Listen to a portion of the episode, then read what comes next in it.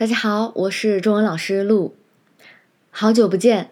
前段时间，嗯，东京一直下雨，然后有天下雨天，我出门的时候不小心摔了一跤，给摔骨折了。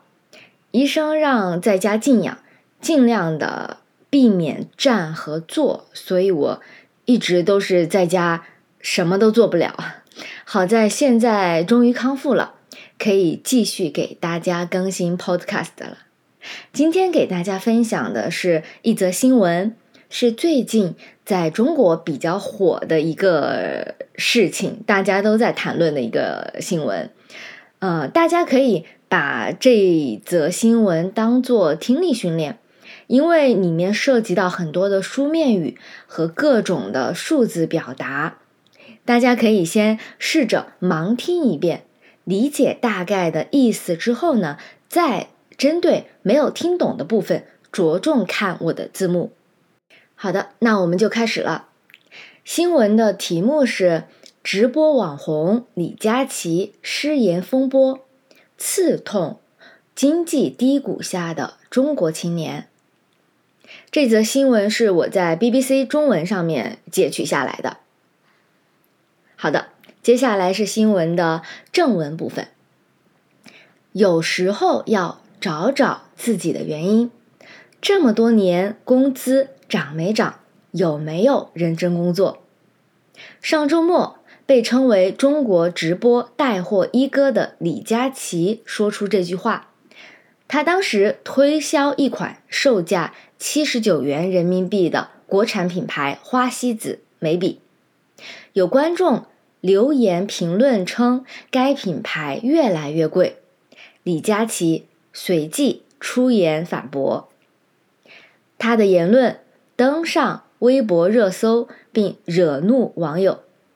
有人留言表示：“你挣着普通人的钱，到头来嘲笑普通人贫穷。年轻人躺平摆烂，不是因为不想努力、不想挣钱，而是没有机会。”什么都在涨，唯独工资三年不涨反而降，是怪我们没努力工作吗？一夜间，李佳琦掉粉百万，这场网络风波意外的折射了中国经济下行和青年失业的困境。过去半年，青年失业率创下历史新高，一至六月各月分别为。百分之十七点三，百分之十八点一，百分之十九点六，百分之二十点四，百分之二十点八和百分之二十一点三，意味着每五名十六至二十四岁年轻人就有超过一人失业。中国国家统计局宣布，八月起不再公布有关数据。另一方面，占中国全部财富三分之一的房地产业一直徘徊在全面危机的边缘。经济学家们纷纷下调了对中国经济增长的预测，许多人的预测低于政府设定的百分之五左右的目标。北京大学光华管理学院院长刘翘月前就指出，中国不会进入低欲望社会，原因是目前民众收入水平还太低。李佳琦是中国最成功的网络主播之一，有中国媒体引述2021年度中国大陆地区网络主播年度净收入百强榜。指李佳琦年收入高达人民币十八亿元。他在二零一七年正式进入淘宝直播，成为主播。二零一八年天猫双十一创下五分钟卖出一点五万支口红的记录，赢得“口红大王”称号。他直播推销的产品从食品、化妆品到家居用品。据说每晚都能卖出价值数百万美元的商品。批评人士说，现实数百万中国青年面临着暗淡的经济前景。李佳琦的言论显得麻木不仁，但这种愤怒也提供了一个窗口。让人们看到中国年轻人中普遍存在的幻灭感。在社交媒体上回应李佳琦事件的评论中，我看到了一个正在崩溃的中国。一条推特写道：“李佳琦的粉丝大部分是中国年轻女性，她们受到经济放缓的沉重打击，许多人发表帖文，讲述他们如何为生计而挣扎，以及付出与所得工资不成正比。”有女性网友说。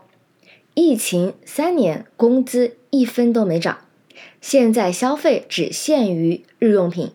也有人说，十一年前刚毕业，月薪六千；十一年后的今天，已经结婚生子，但月薪五千。也有人反映，在体制内工作，工资统一降薪百分之二十二，现在就。开两千多块钱干活是之前的好多倍，你说有天理吗？另有人写道：该做的工作一样没少做，该加班一样没少加，可是公司就说没钱、没项目、没收到款，节日福利砍的一丁点没有，发的十几块钱的生日礼物还在工资里面扣税。大家说这是怪我们不够努力吗？瑞木视频发起微博投票，问网友近三年有没有涨工资。参与投票的1.7万网民中，超过六成表示没有涨工资，近三成表示工资降了，仅一成指近三年工资涨了。中国官媒央视网也发文批评李佳琦，指不少网红主播赚钱之前都很谦卑，赚钱之后变得很膨胀。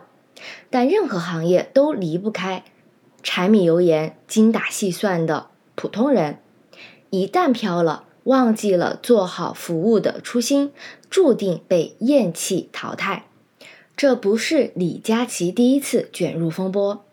二零二二年六月三日，他在一场直播活动中端出一个坦克造型的雪糕蛋糕进行介绍，随后直播被中断，外界猜测他触犯六四事件的政治禁忌而遭封杀。他消失一百零九天后，同年九月在淘宝直播间复出。这次失言事件后，李佳琦很快发声明道歉，承认言辞不当。我本就是一个彩妆柜台的销售员，深知大家的工作都是辛苦和不容易的。我说的话辜负了你们的期望。该声明难平粉丝怒火，他隔天再次在直播间里含泪道歉。对此，很多网民依然不买账。也有人指出，李佳琦的罪过越来越大，因为他意外的成了思想的启蒙者。他让大家开始思考：努力奋斗却钱越来越少，社会的钱都去哪里了？其实李佳琦和官方的说法意思是一样的，只不过表达不同，都是让老百姓反思，从来不让老板反思。也有网民反问。外交部不是说中国经济稳中向好吗？嗯，以上就是这则新闻的全部内容。我们不对这则新闻发表任何的评论，啊，只是单纯的呃学习和理解这则新闻的内容。好的，那今天的内容就到这里，我们下一次再见。